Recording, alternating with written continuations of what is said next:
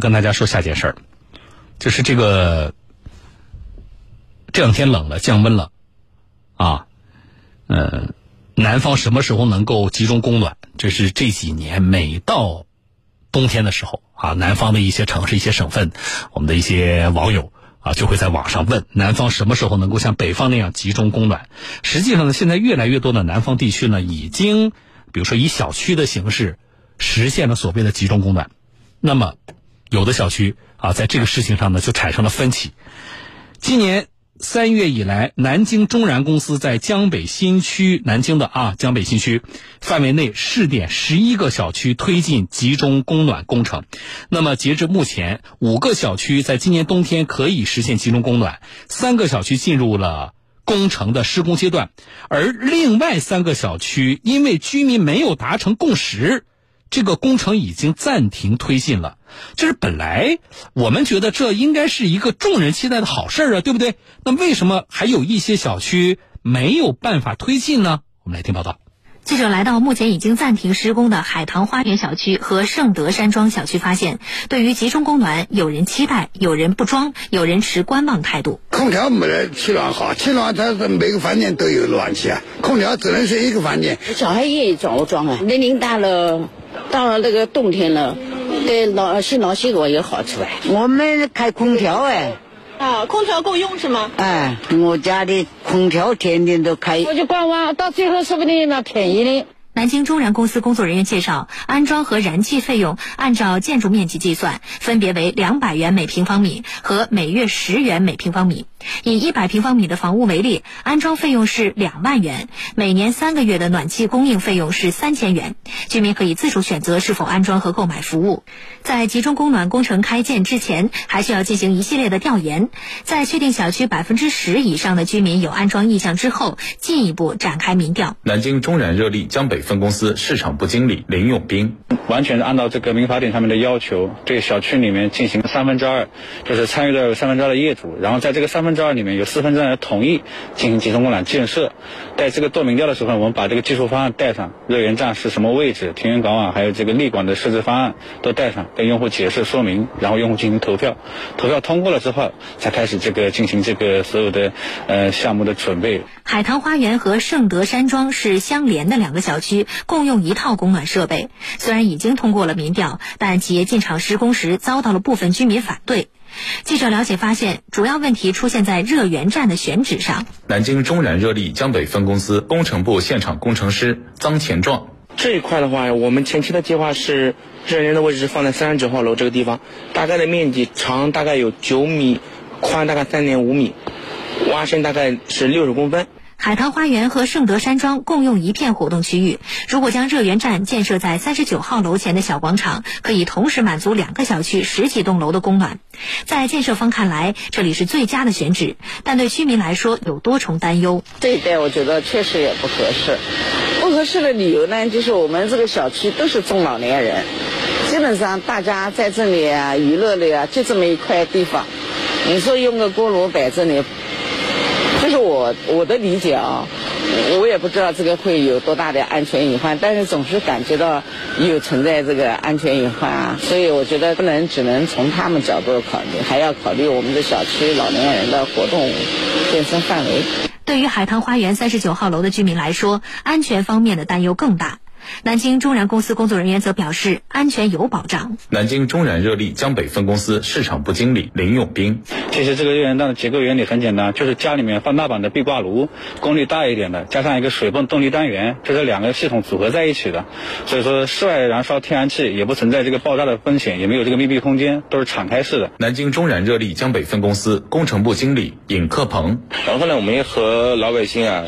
呃，所担心的这些问题啊，做了一些详细的。解释，有的老百姓呢已经是通过我们的解释啊，他们理解；但是有的老百姓呢，他就是嗯不太同意。啊，所以呢，我们为了不激起这个更大的矛盾呢，所以这个项目呢，我们就暂停了。虽然施工暂停，但居民对于更舒适生活的追求被彻底激发了起来。经过南京中燃公司、小区物业、业主多方面的协商，最终将热源站的选址更改到一所废弃小楼里。因为地势等原因，盛德山庄小区居民可以正常享受集中供暖，海棠花园则需要进一步调整设计方案。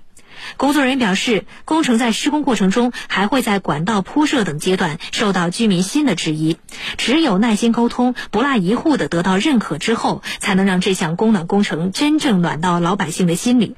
最近刚施工完成的山潘一村小区，就曾在施工过程当中接到不少投诉，但经过耐心沟通，不仅设备落了地，一千三百户居民中也已经有五百多户居民购买了供暖服务。南京中燃热力江北分公司工程部经理尹克都是一对一的上门和用户单面对面对面的解释，我们也组织了这个老百姓去到我们去年完成已供暖的小区做了一个实际的勘察，啊，让他们真正的面对面的了解到看到。呃，已经这个供暖的小区究竟是个什么？我现在是在南京市六合区的阿尔卡迪亚小区。这所小区呢，在今年一月初的时候建成了集中供暖的配套设备。在我身边呢，就是一个较大型的热源站。我们可以发现，这个热源站的隔音工作做的还是很不错的，在现场并没有听到任何的杂音，并且我也是咨询了附近的一些居民，他们表示热源站的建成对他们的生活并没有产生什么影响。这个热源站建在这，对您的生活有没有产生过影响？没吧，没有，没感觉，嗯，没感觉，感觉温度还蛮高的，应该在二十度以上了。根据每个小区的实际情况，管道的铺设、热源站的选择等等，都会因地制宜。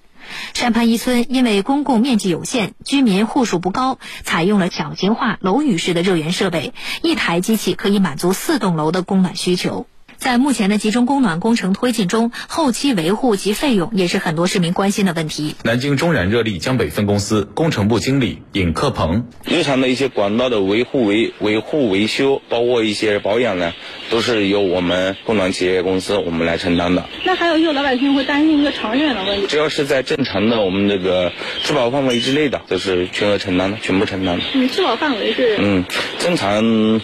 大概在八年左右吧。啊，那半年以后怎么办呢？还能继续用吗？嗯，半年之后可能这个